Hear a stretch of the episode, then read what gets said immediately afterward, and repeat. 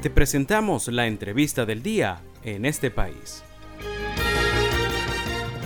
Ahora me da mucho gusto saludar, darle la bienvenida a Piero Trepichone, politólogo, subdirector del Centro Gumilla, muy amigo de este programa, fue conductor del programa en este país por varios años.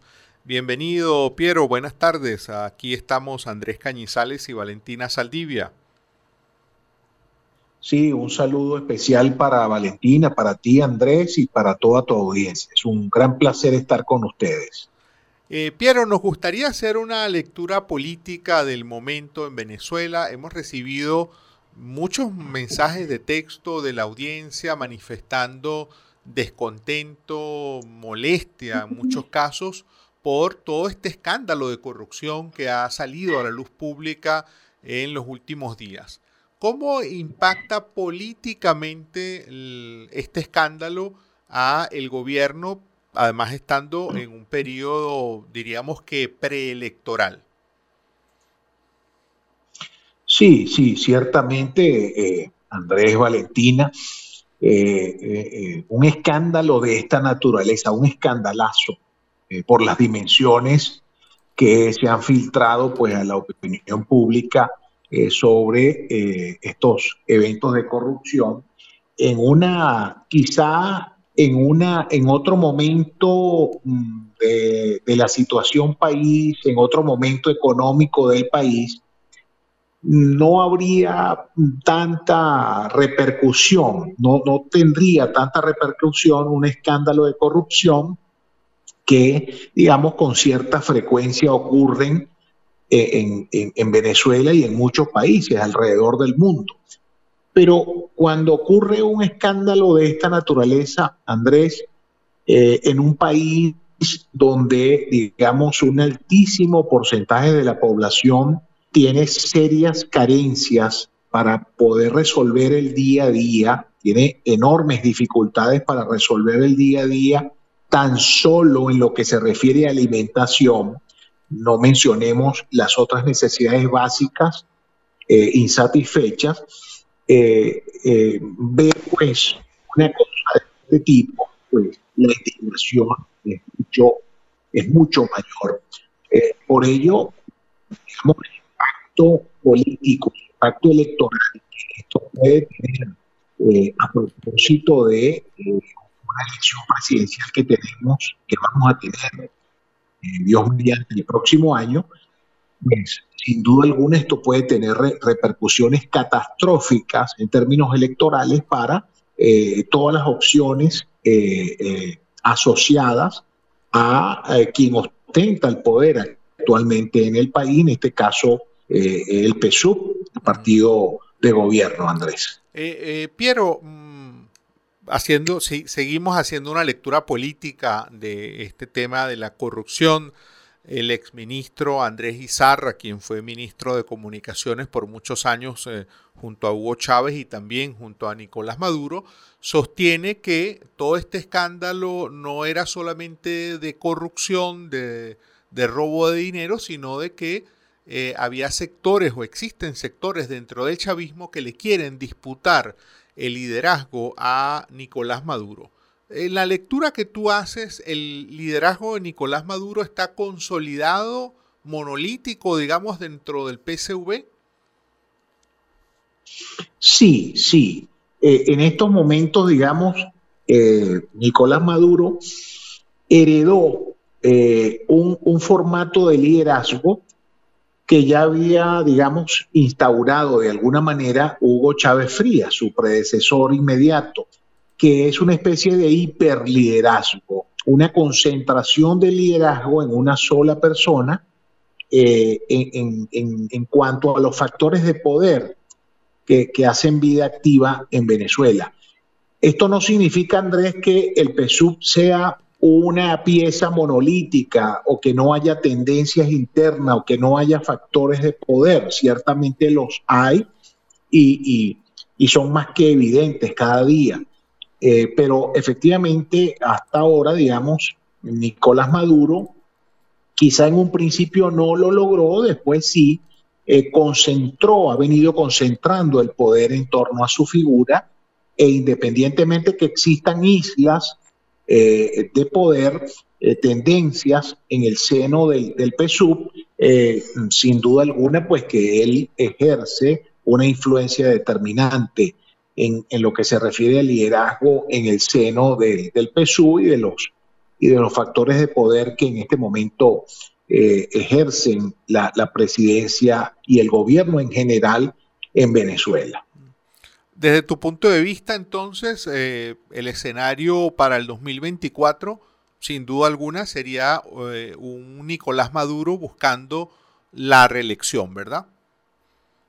Sí, sí, sin duda alguna, porque además, eh, justamente por este esquema de hiperliderazgo o de concentración del poder, eh, digamos, dentro de los factores alternos que existen o que pueden existir en el PSUV eh, con intenciones claramente eh, presidenciales de cara al futuro, un Jorge Rodríguez, un Rafael Lacaba, un Héctor Rodríguez, un Diosdado Cabello, ninguno de ellos por sí solo eh, tiene la capacidad de amalgamar todo el apoyo de los factores de poder en este momento.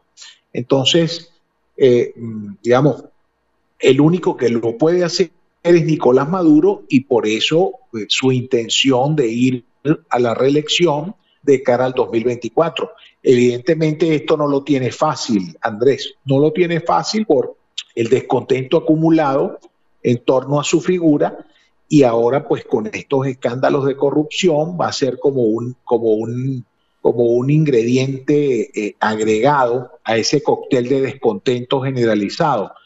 Entonces eh, tendrá que jugar Maduro a la división, tendrá que jugar a otros factores para garantizar, garantizar esa reelección. Pero es el único dentro del PSUV que, que tiene esa capacidad eh, Después pudiéramos hablar del por qué solo él tiene esa capacidad de aglutinar a, los diferentes factores de poder que se mueven en el seno del PSUV, Andrés. Y ya para cerrar, Piero, eh, una última pregunta.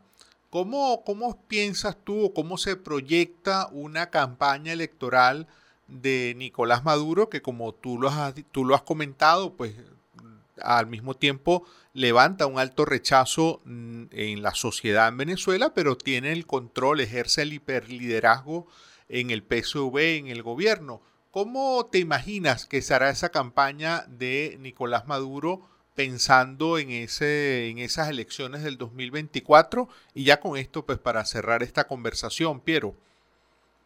Sí, hay, como dos, eh, Nicolás tiene como dos alternativas. La primera es bueno, jugar a la división, crear, eh, promover candidaturas por doquier que, digamos, que, que, terminen de fragmentar ese descontento y él con una primera minoría organizada poder garantizar su reelección.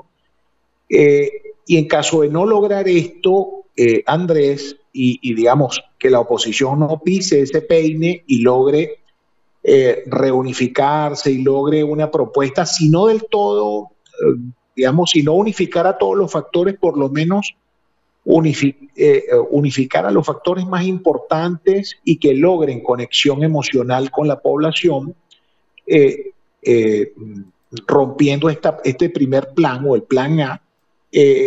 Mm, Nicolás Maduro tiene una opción B que es eh, manejar un esquema similar al de Nicaragua. Algunos le han llamado la nicaraguanización de la política venezolana, que es acudir al tema de las inhabilitaciones políticas, poner, digamos, todas las restricciones posibles a la participación política y con ello, pues, eh, impedir que ese descontento se traduzca en una votación abrumadora en su contra.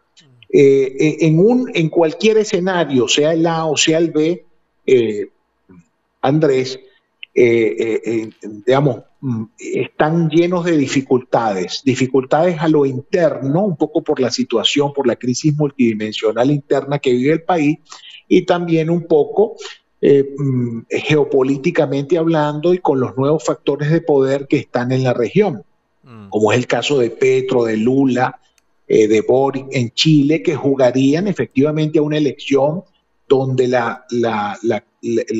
lo principal sea el reconocimiento de tirios y troyanos del resultado electoral.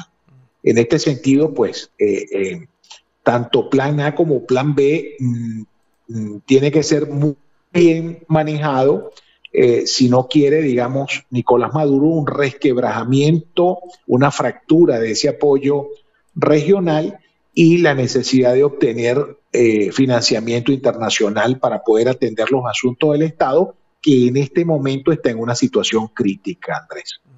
Muchísimas gracias, eh, Piero, por esta conversación. Era el politólogo subdirector del Centro Gumilla Piero Trepichone lo hemos tenido hoy en este país eh, conversando, analizando el escenario político, el impacto que ha tenido este mega escándalo de corrupción en Venezuela en, la percepción política y lo que puede, cómo puede incidir, dado que estamos eh, ante unas elecciones, como se diría, a la vuelta de la esquina.